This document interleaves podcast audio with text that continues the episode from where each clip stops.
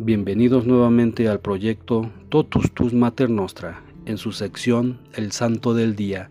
Hoy 12 de marzo conmemoramos a Santa Serafina.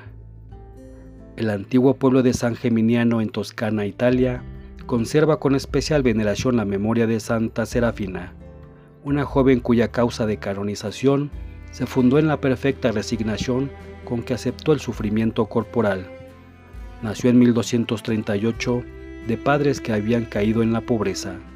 La niña era bonita y tenía una inclinación hacia la caridad. A pesar de su pobreza, guardaba la mitad de su escaso alimento para darlo a aquellos más pobres que ella. Vivía con la mayor humildad, cosiendo, hilando durante el día, pero ocupando el tiempo de descanso en la oración. Parece que su padre murió cuando ella era aún muy joven y por esa época fue atacada por una serie de males. Su cabeza, manos, ojos, pies y órganos internos se afectaron. Sobrevino la parálisis, perdió su belleza. Como crucificada, a imitación de Cristo, permaneció en la misma postura por seis años sobre un tablón, sin moverse. Solo su madre vivía con ella, pero casi siempre estaba ausente, trabajando o pidiendo limosna para comer. A pesar de sus terribles sufrimientos, Serafina nunca se quejó, permanecía serena y con los ojos fijos en el crucifijo, repitiendo, No son mis llagas las que me hieren, oh Cristo, sino las tuyas. Un nuevo golpe cayó sobre ella.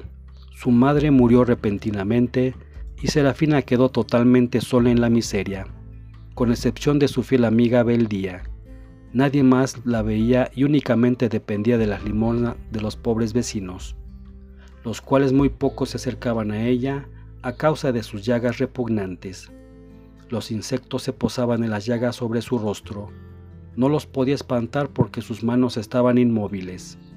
A través de tantas calamidades, Santa Serafina recibía a quien le visitara con alegría y agradecimiento. Se consideraba la más dichosa de las criaturas experimentaba grandes éxtasis. Serafina había oído hablar de San Gregorio Magno y de sus sufrimientos, y tenía especial veneración por él. Solía orar para que él, que había sido aprobado tanto por las enfermedades, intercediera a Dios a fin de que ella tuviera paciencia en su aflicción. Ocho días antes de su muerte, cuando yacía sola como de costumbre, San Gregorio se le apareció y le dijo, Querida niña, en mi festividad Dios te dará descanso. Así sucedió.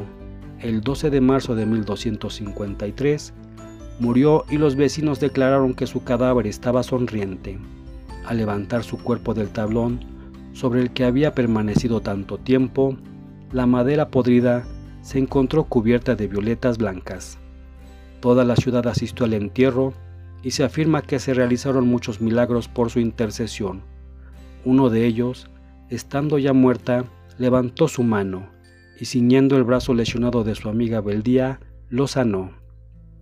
Los campesinos de San Geminiano aún llaman flores de Santa Serafina a las violetas blancas que florecen aproximadamente por la estación en la que se celebra su festividad.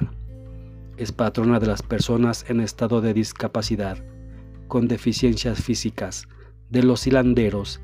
También se le consagró como patrona de San Geminiano en Italia. Se le representa como una virgen portando violetas o al lado de Gregorio Magno, o postrada en una tabla, como la que usó en su enfermedad. El dominico Juan del Copo escribió en el siglo XIV su biografía. El Hospital de Santa Fina, ubicado en San Gimignano, se llama así en honor a su nombre. Este día también conmemoramos a San Elpegio, San Inocencio I Papa, San José San Dapeng, San Luis Orione, San Maximiliano de Tebesa, San Pablo Aureliano, San Teófanes Cronista, Beata Ángela Salagua, Beato Jerónimo de Recanati, Beata Justina Francucci Bezzoli.